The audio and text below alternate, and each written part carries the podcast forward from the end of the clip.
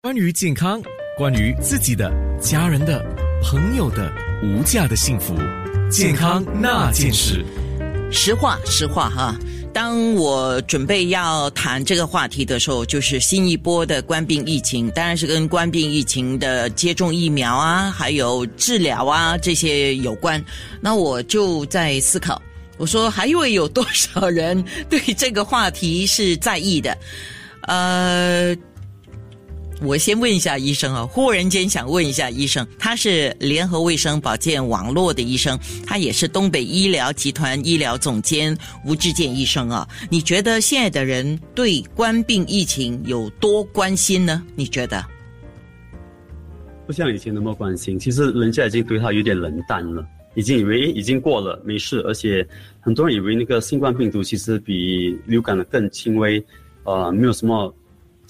已经把不不把它当一回事了。诶，可是因为现在你看，我们都上一波是在三月四月的时候嘛，有有有一波疫情啊，然后基本上我们都没有进行管制嘛，然后就是如常生活，就是你如果生病你戴口罩，如果你觉得你比较容易受感染，你戴口罩，呃，就是洗手就消毒了，这些东西就大家只要自己去执行就可以了。那就是一个概念，说我们把它处理成。就像流感一样，但是当然有鼓励接种疫苗了。呃，那你觉得是不是因为这样，所以人们就觉得，呃，一句普通老百姓常说的“不待机”。其实已经因为过了这样多年的那个那个新冠疫情的一些那个 measures，人家已经可能已经厌倦了那些居家隔离，厌倦了打疫苗，厌倦了如如此多的政府。关于新冠的资讯，所以可能人家有人们都有点累了。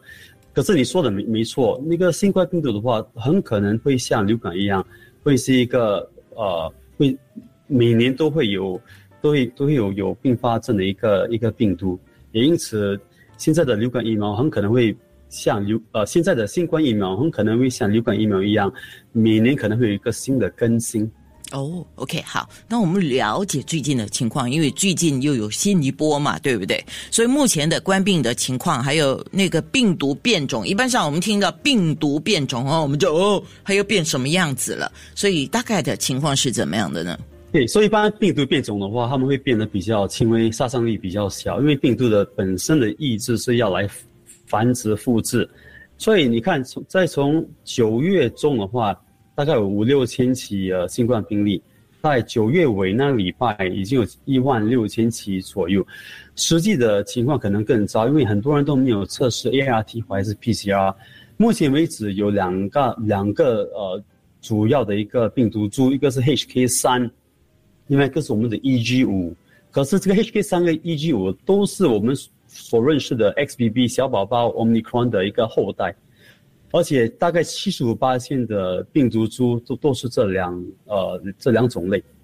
可是就像你刚才讲的，很多人说哦，因为我从资讯上了解了这个病毒变种，就是它的功力会越差，不会越高啊，所以一样就是三刚才那三个字不待机啊。那你怎么看呢？所以很多人说啊，哎呀，不用打疫苗啦。对，基本上像政府一直以来都坚持的一些有高风险的病人要小心。就是高风险的病人的话，你不管你这种流感还是这种新冠病毒的话，你用住院还是有严重病症的几率都相当的高。哦，可是高风险啊，有一些人就不把自己当高风险呢。这这并不是病人的错，因为很多人以为说，哎，我我健康，我没事。像假如我六十岁，我爸爸妈妈没有大肠癌，基本上超过五十岁的新加坡人都是有大肠癌风险几率比较高。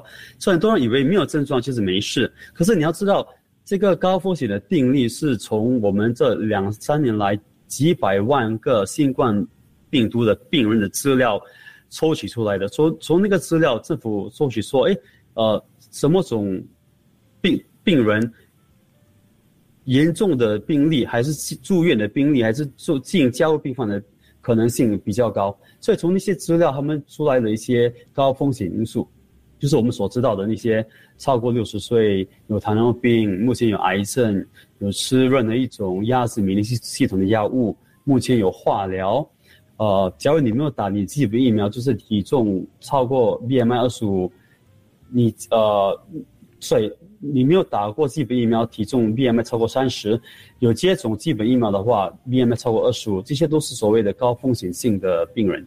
嗯，OK。然后最近的情况啊，因为有新一波的疫情出现嘛，加上空气污染的关系，所以我刚才有说发现到比较多人在一些呃公共交通里面啊，或者是在路上，你都会看到他们都会戴那个口罩。不过呃，多数戴的还是那个手术型的，就外科手术医生用的口罩啊。那你觉得？外科手术医生用的口罩，在这种又有空气污染又有新一波疫情的底下，合适吗？还是够不够呢？可以，基本上那个外科手术用的口罩是为了避免你的口水、你的痰、你的鼻涕来分散到你的泡沫分散到周围的环境，说其实是为了保护他人，并不是保护你本身。而且 N95，N95 本身说。它能减少大概九十五八千点一 micron 到点三 micron 的物体进进进入你的呼吸气管，所以平均那些少过二点五的都是比较危险的那些那些物体。所以政府一向来都推荐没有改变，就是 PSI 超过三百，你要带 N95 出门。嗯，OK。假如你是高风险的病人，超过两百的话，你就应该戴 N95。OK，好。目前来讲啊，刚刚我就刷新了气象署的。PSI 就是二十四小时，今天呢，平均空气污染指数是六十一，是属于中等水平。所以，如果是这样的情况，一个外科手术的口罩应该还是足够的，对吗？很很多人戴外科手术的口罩会觉得比较舒服，所以那个没问题。其实，其实是一个很挺好的建议。健康那件事，关于健康，关于自己的、家人的、朋友的无价的幸福，健康那件事。是的，今天。我们谈到新一波的疫情，也谈到那个更新疫苗，对吗？呃，我们请联合卫生保健网络，也是东北医疗集团的医疗总监吴志健医生来回答这个听众的问题啊。他特别说，他说，呃，我最后一季，就是说，我们现在不要讲他是第一、第二、第三还是什么季啊，总之最后一季，他是在去年十一月打的疫苗。可是今年六月中的时候，他得了冠冠病啊，然后现在是康复了。他说：“如果我需要去接种更新的疫苗，我用你的说法就更新的疫苗哈，那我什么时候需要去接种呢？请医生告诉他。基本上是更新疫苗的话，是超过呃，你上一次更新超过一年之后，你就能接种。可是政府允许你，只要你要早点打的话，大概五个月。”从更新加五个月，你也可以接种。可是你的情况比较特别，因为你中了新冠病毒，中了新冠病毒超过三个月后九十天，你也可以接种。嗯，呃，就九十天加至少也要有之前的那个更新超过五呃五个月，最少你就能接种这个疫苗。是的，呃，像刚刚我们有提嘛，最新的那个接种疫苗，那个新的疫苗是在。估计啦，这个是十月嘛，十月底、十一月看政府宣布了啊，就那个是最新的，对吗？对，那个将是会会是最新的疫苗。可是因为一般上我们讲哦，这些疫苗它针对的对象好像不一样，就针对的对象，我就说针对的病毒是不一样的，是吗？对，所以每个疫苗都每个更新的话，它的针对的疫苗都是不同，所以这次那个是针对 EG five。XBB 一点五，还有那个 BA two point eight，two point eight six，那三种那个病毒是。那有人说我刚刚接种了疫苗，又得了冠病了，怎么说呢？给这这个这个每次都人家都投诉我，我刚打了疫苗又中，白打了。问题是这样，那接种疫苗是为了避免减少你，不是为了避免得到呃有症状的新冠病毒，是为了减少你住院。